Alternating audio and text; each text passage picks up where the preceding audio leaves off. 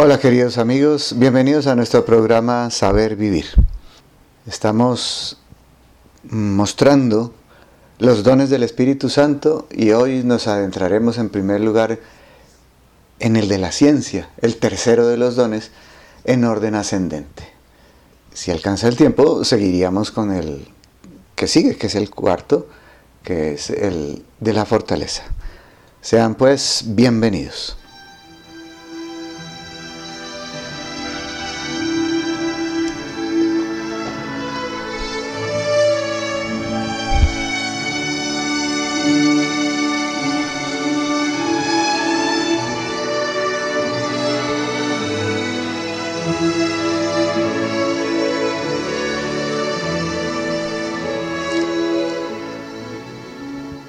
Después de haber hablado del don del temor de Dios y el don de la piedad, los dos primeros dones, repito, en orden ascendente, que nos va regalando el Espíritu Santo en plenitud poco a poco, aunque todos van aumentando simultáneamente, es eh, primero el don del temor de Dios el que llena a la persona, luego el de la piedad y ahora, en tercer lugar, vamos a hablar del don de la ciencia.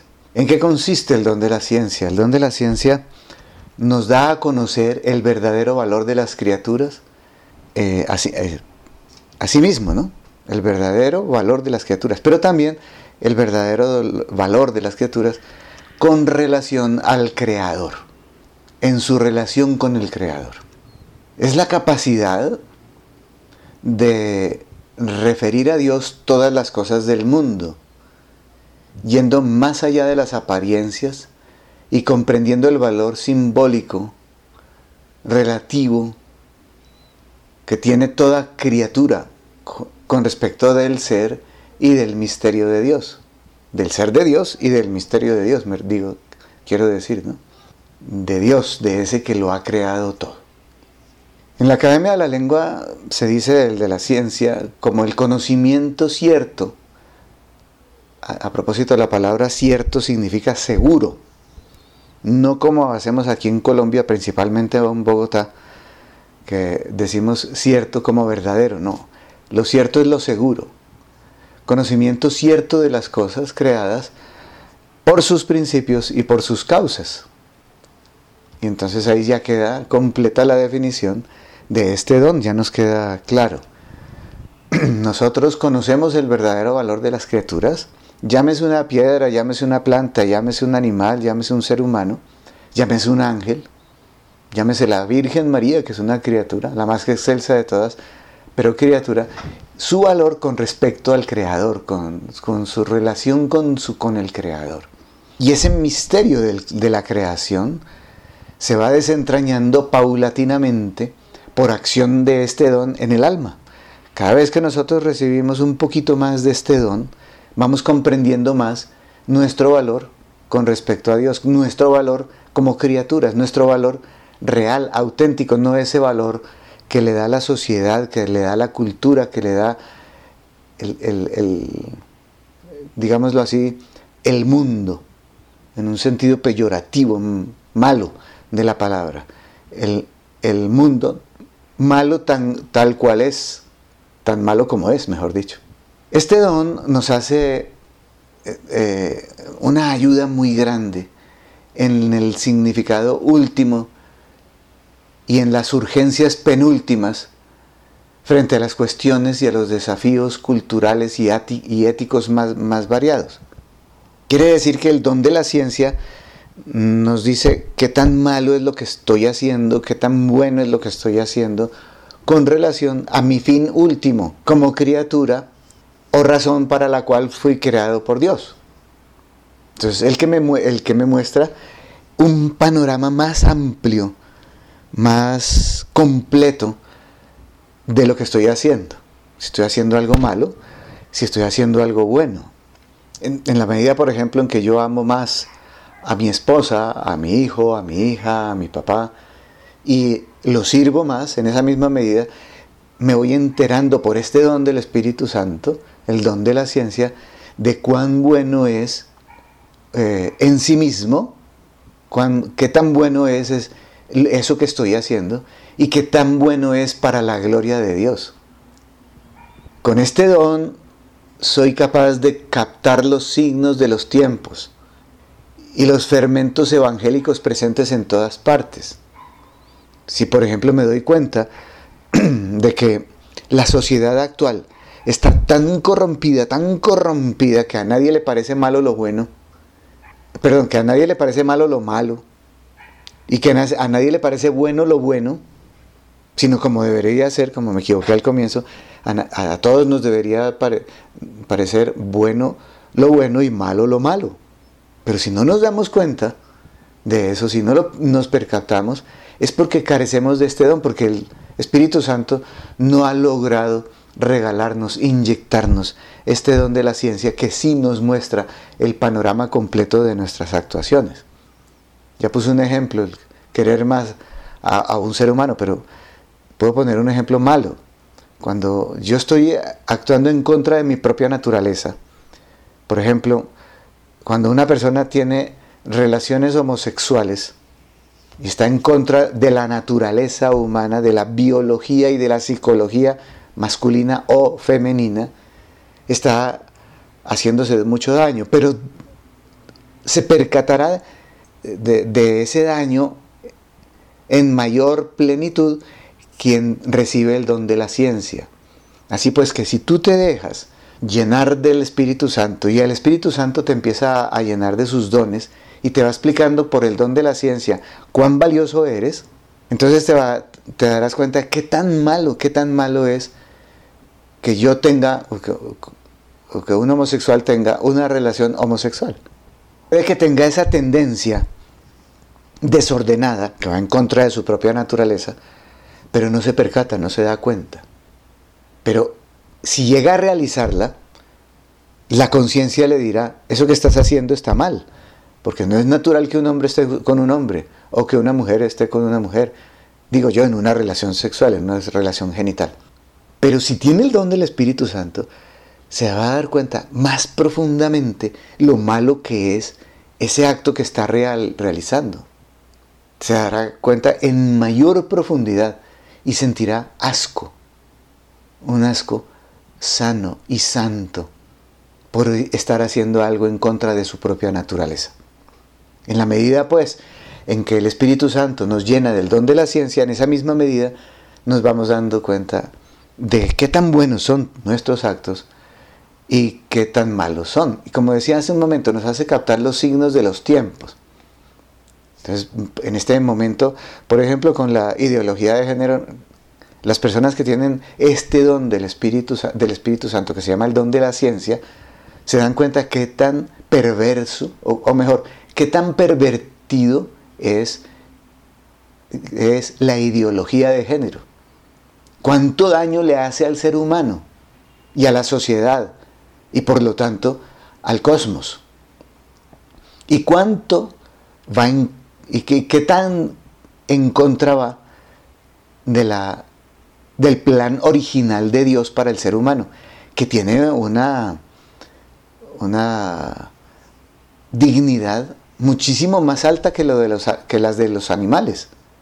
Y entonces no se puede comparar un acto de un animal con, con, el acto de un ser humano, porque el ser humano fue hecho a imagen y semejanza de Dios y por lo tanto su comportamiento, que es libre, no puede ir en contra de sí mismo. La ventaja de los animales precisamente radica en que ellos no pueden ir en contra de su naturaleza porque el instinto lo guía a favor de su naturaleza, no en contra sino a favor. Entonces, es el ser humano el que se da, el que capta los signos de los tiempos y se da cuenta qué tan dañada está la sociedad. Por ejemplo, en la corrupción administrativa, no solamente en el ambiente político y en el ambiente gubernamental o público, sino también en, el ambiente privado, en las empresas, cómo se roban el, el erario público, la plata que se recoge de los impuestos, o cómo se roban de las empresas los empleados cómo le roban a las, empresas, a las empresas. Entonces se dan cuenta de que hay tanta corrupción y que la gente no se da cuenta de que está actuando mal. Aprenden de sus padres a ser vivos, entre comillas, vivos, Aquí en Colombia se dice un dicho, el vivo vive del bobo. Entonces empiezan a robarle al bobo, a los inferiores en eh, cargo, a los inferiores en conocimientos, a los inferiores en títulos, a los inferiores eh, en, conocimiento del manejo de la empresa, etc. Entonces el don de la ciencia nos hace ver ya cosas muy prácticas, incluso en situaciones aparentemente más cerradas a la luz de la verdad revelada. Entonces, para la persona que va recibiendo el don de la ciencia, porque sigue haciendo oración, porque sigue recibiendo los más sacramentos, empieza a comprender las necesidades concretas de una determinada comunidad y se da cuenta de que está muy mal o que está muy bien. Y ahí es donde está contenida incluso también la ciencia del amor. No sé si fui un poquito, digo, complicado en la explicación y trataré de explayarme un poquito más sencillamente en el próximo segmento.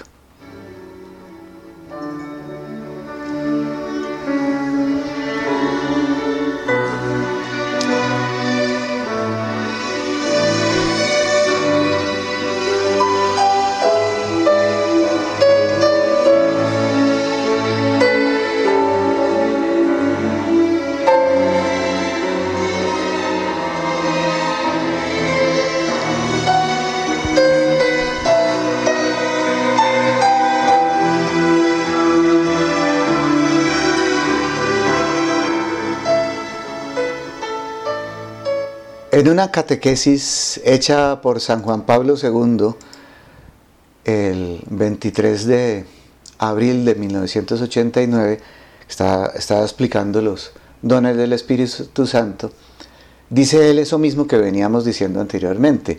El don de la ciencia es el que nos da a conocer el verdadero valor de las criaturas en su relación con el Creador.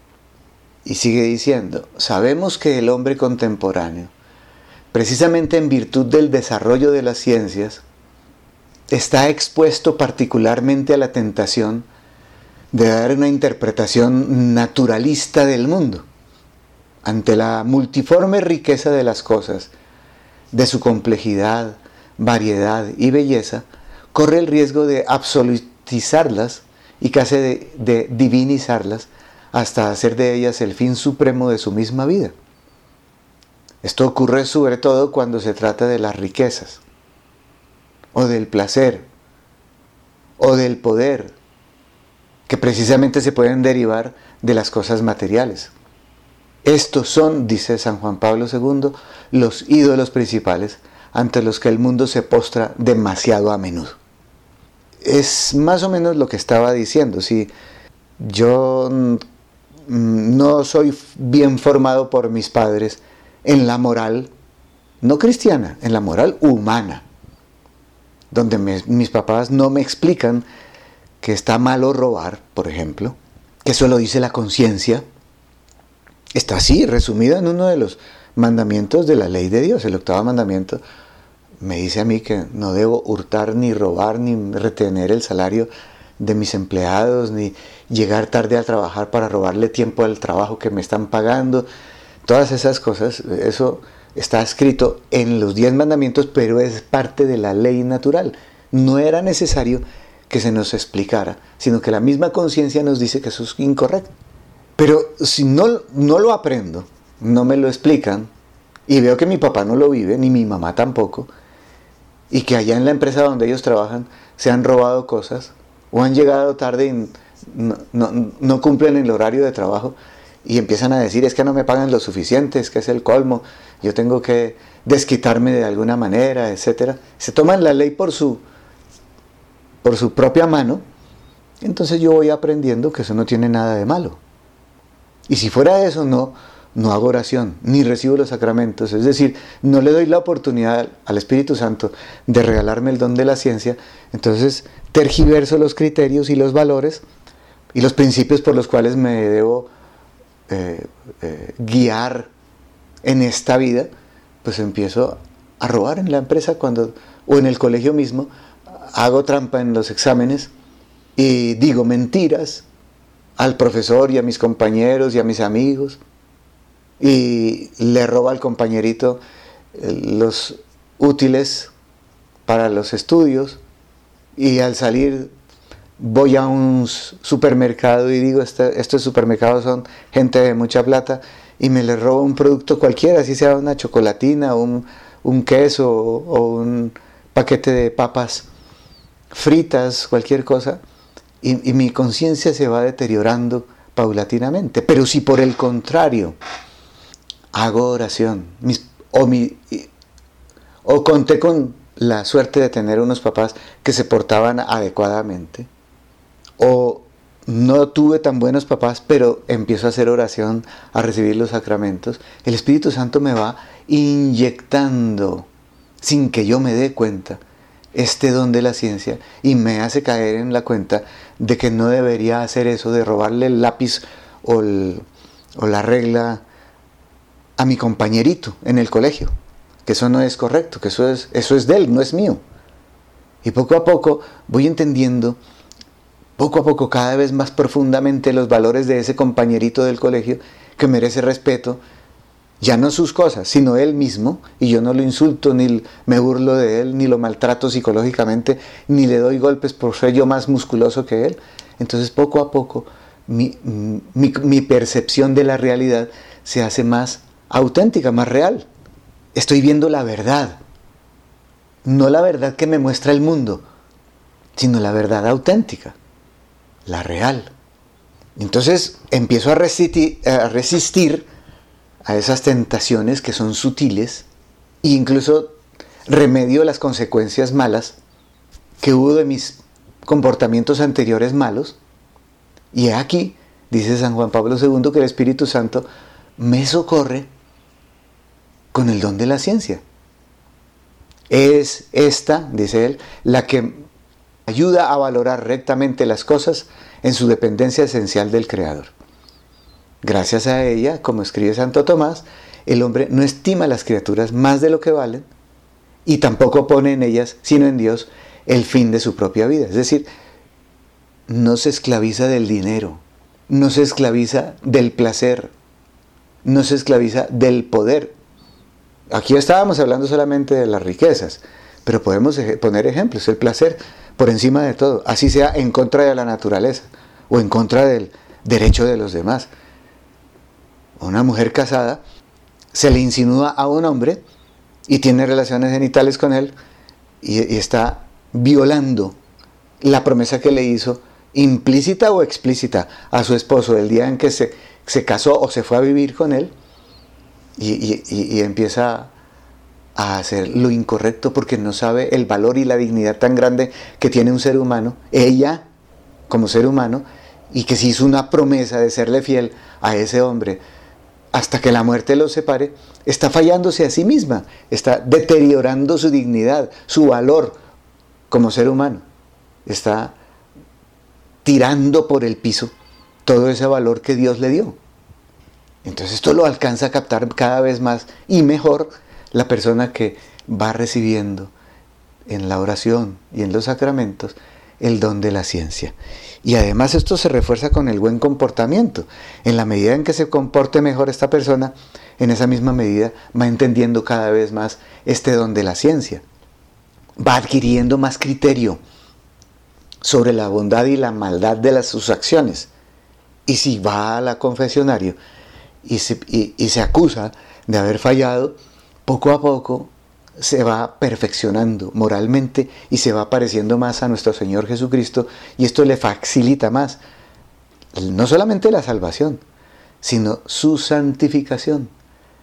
Y como hemos dicho tantas veces en este programa, santidad y felicidad son sinónimos. Entonces se acerca más a su propia felicidad. Es más, logra descubrir el sentido teológico de lo creado viendo las cosas, inertes o vivas, piedras o animales o plantas o seres humanos, viéndolos como manifestaciones verdaderas y reales, aunque limitadas, eso sí, de la verdad, de la belleza, de Dios. de la verdad de Dios, de la perfección de Dios, del amor infinito que es Dios. Y como consecuencia se siente impulsado a alabar a Dios, a cantarle a Dios, a hacer oración, a hacer acción de gracias. Y eso es lo que nos sugiere el libro de los Salmos. Dice el Salmo 18 y 19. ¿Quién no se acuerda de alguna de las dichas manifestadas? El cielo proclama la gloria de Dios y el firmamento pregona la obra de sus manos. Y otro salmo dice, alabad al Señor en el cielo, alabadlo en su fuerte firmamento, alabadlo sol y luna, alabadlo estrellas radiantes. Salmo 148. Entonces aquí se amplía el panorama, se profundiza y esa persona empieza a valorar las cosas en su justa medida. Entonces lo va preparando para los siguientes dones, como veremos más adelante. Entonces se da cuenta de que el ser humano que está a su lado, un compañero de trabajo, un compañero de universidad, vale muchísimo ante los ojos de Dios y vale muchísimo ontológicamente por él mismo y por lo tanto merece respeto. Y como decía anteriormente, no solamente le respeto sus posesiones, sus cosas, que se llama propiedad privada, sino su fuero interno, su interioridad. Entonces no, no me burlo de él, no lo respeto y lo trato como quisiera que me trataran a mí. Porque los dos somos iguales, dos seres humanos. Y con la fe, los dos somos hijos de Dios. Es decir, hermanos. Entonces nos empezamos a tratar como hermanos.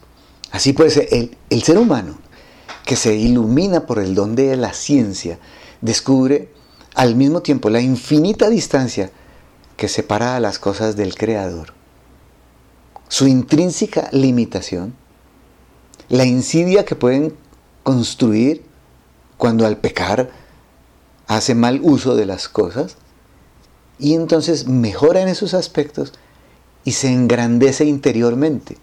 Y ese engrandecimiento da gloria a Dios. Y ese engrandecimiento lo hace mejorar en hidalguía, en alteza, en un buen comportamiento. Y los demás lo empiezan a notar. Ya no dice groserías, ya no es amigo de la, de la superficialidad en la vida, ni en las conversaciones, tampoco es amigo de quitarle nada a nadie, ni a la empresa, ni, ni al Estado, ni a nadie. Y se empieza a comportar cada vez mejor, con más respeto, al hablar con los demás. Y entonces se eleva.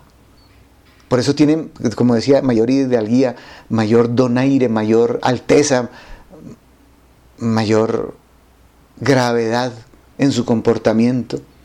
Gravedad es no estarse moviendo a, a cualquier viento, ¿no? sino que se comporta a la altura de un verdadero ser humano, que no está en bromas, que faltan al respeto a los demás, que no está con groserías, que no está hablando siempre de cosas bajas, sino que con donaire, con elegancia, eleva el nivel de la conversación en la empresa, en la fábrica, en la universidad, donde esté. Y entonces este descubrimiento lo lleva a advertir la miseria a la que podría llegar o la grandeza a la que podría elevarse y hace buen uso de las virtudes que Dios le dio y consigue las que no tiene y mejora como ser humano y da buen ejemplo. Después hablaremos de cómo este don nos va elevando hacia la unión con Dios. Y esta ha sido la experiencia de los santos. Pero de forma absolutamente singular, esta experiencia fue vivida por la Virgen que, con el ejemplo de su itinerario personal de fe, nos enseña a caminar para que en medio de las vicisitudes del mundo, nuestros corazones estén firmes en una alegría verdadera, en una alegría auténtica. Es pues el don de la verdad, el don de la ciencia, el que nos hace conocer las cosas por sus causas y a valorarlas en su medida correcta. Y entonces está contenida aquí, decíamos anteriormente, la ciencia del amor, porque uno ama más, por ejemplo, a un hijo que a la mascota. No solamente porque sea hijo, sino también porque es un ser humano, con alma inmortal, no como las almas de los animalitos o de las plantas, que son almas no inmortales, son mortales. Cuando el perrito se muere, muere también su alma. No ocurre lo mismo con el ser humano. Cuando el, alma, del el, ser humano muere, el alma persiste hasta que pueda volver a ser reintegrado su cuerpo a su alma y vaya a gozar de la dicha del cielo o de la pena del infierno.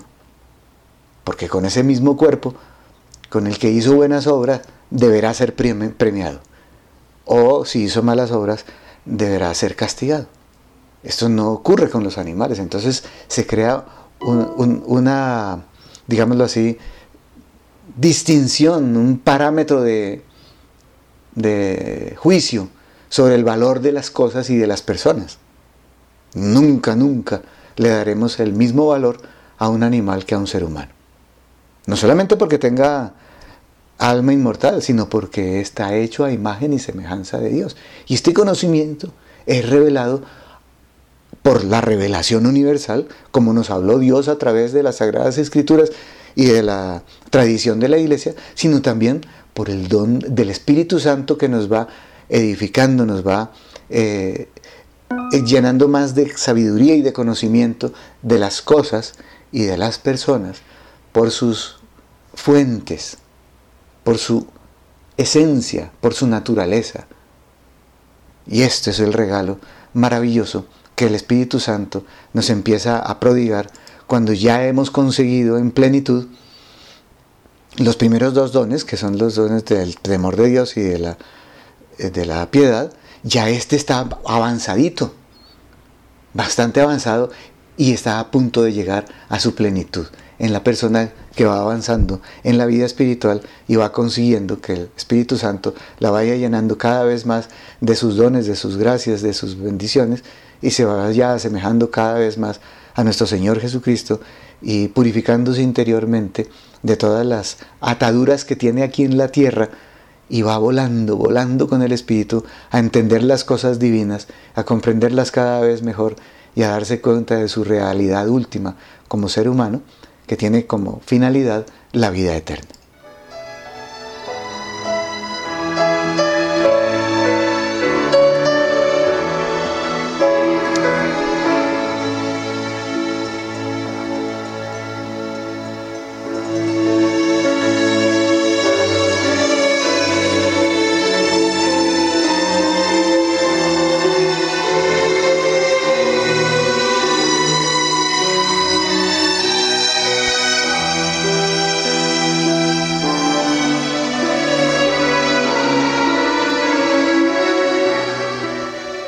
Vamos a ver si el tiempo nos alcanza para explicar el siguiente don en orden ascendente, que es el de la fortaleza.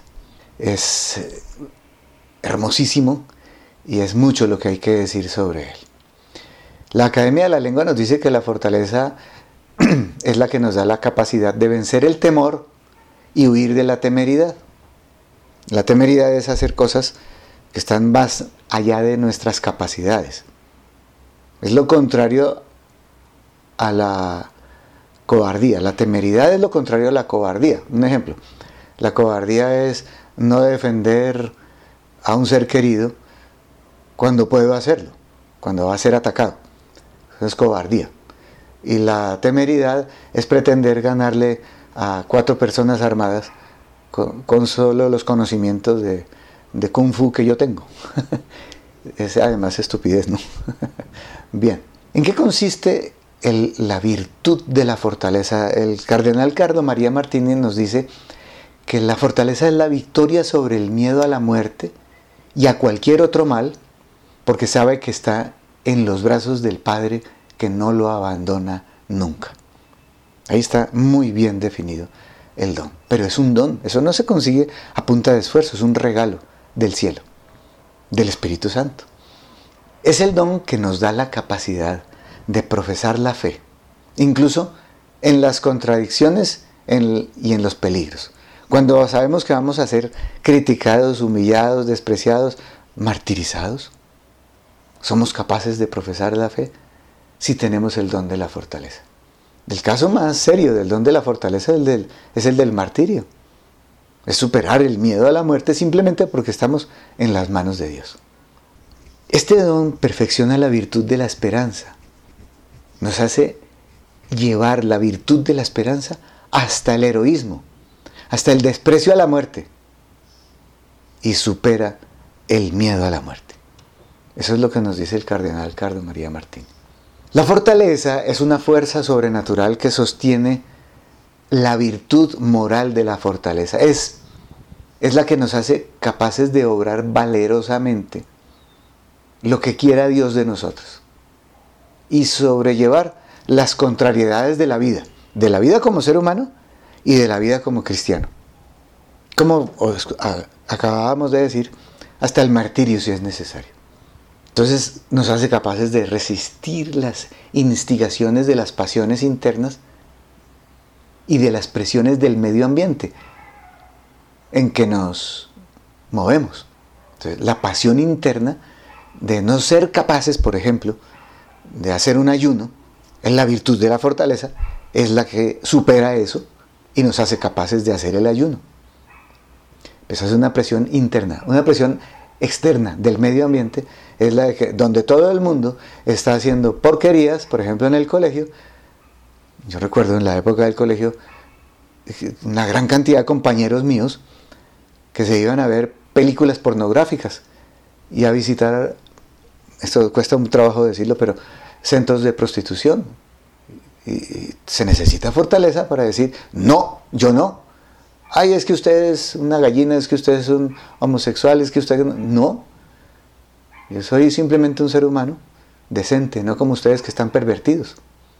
Eso solamente se puede contestar cuando la persona tiene el, don de la fortaleza, al menos en ciernes, al menos en eh, empezando a, penetrar el alma del cristiano, hacerse respetar y valorarse como ser humano no dejarse llevar por el medio ambiente ni por las tentaciones interiores. San Juan Pablo decía, San Juan Pablo II, en nuestro tiempo muchos ensalzan la fuerza física, llegando incluso a, aprobar las manifestaciones extremas de violencia. Pero en realidad el hombre cada día experimenta la propia debilidad, especialmente en el campo espiritual y el moral, cediendo a los impulsos de las pasiones internas y a las presiones sobre las que ejerce el ambiente circundante. Precisamente, para resistir hasta a estas múltiples instigaciones, es necesaria la virtud de la fortaleza, que es una de las cuatro virtudes cardenales sobre las que se apoya todo el edificio de la vida moral. La fortaleza es la virtud de quien no se deja llevar por las componendas en el cumplimiento del propio deber. Pero esta virtud solamente se puede llegar a fortalecer con el don de la fortaleza, en donde la persona ya no se deja, eh, o no cede más bien, ni se acomoda al atropello y a la dureza de las relaciones económicas, de las relaciones sociales, de las relaciones políticas y de las relaciones eh, de amistad o familiares. La timidez y la agresividad son dos formas de falta de fortaleza, muy frecuentes, acendradas en, el comportamiento de las personas hoy en día. Y es, eh, muy triste ver ese espectáculo de quienes son débiles y viles con los poderosos, o por el contrario, petulantes y prepotentes con los indefensos. Entonces hay que buscar el justo medio y el justo medio es esta virtud que la regala el Espíritu Santo junto con el don de la fortaleza.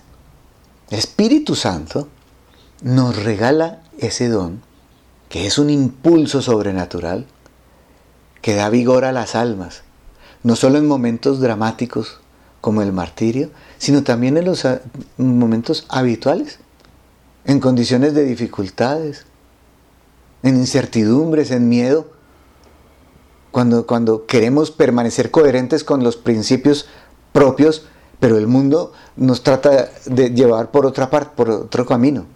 Es el soportar las ofensas y los ataques injustos. Usted, católico, retrasado, retrógrado, incoherente, irracional, porque todavía cree que existe un Dios, nos dice hoy la sociedad humana. Cada vez más el ateísmo es muchísimo más grande de lo que llegamos a comprender. Se dice que hay 1100 millones de ateos en el mundo, pero en, realidad son muchos más. Hay incluso bautizados que son ateos, porque no practican su fe y no creen realmente en la existencia de Dios, salvo que haya un terremoto, un temblor o un tsunami. Ahí sí, sí se acuerdan de que existe un Dios. Pero en su vida diaria actúan como si no creyeran. Ese es ateísmo práctico. En la teoría creen en Dios, pero en la práctica viven sin Dios. No lo tienen en cuenta para nada. Entonces, solamente seremos capaces de soportar todos esos ataques de los enemigos, que son suscitados por el demonio y sus huestes, aquí en la tierra, con todos los compañeros, bien sea de colegio, bien sea de universidad, bien sea de posgrado, bien sea de maestría, bien sea de doctorado, cuando se habla de estudios, bien sea de fábrica, bien sea de empresa, bien sea de, eh, de esos emprendimientos, como los llaman ahora, nuevos, de pequeñas empresas que están tratando de salir adelante y donde todo el mundo mm, se muestra con incomprensiones hacia nosotros o con incluso hostilidades en contra nuestra y nosotros tenemos que perseverar siendo valientes en el camino de la verdad y en el camino sobre todo de la honradez, del buen comportamiento.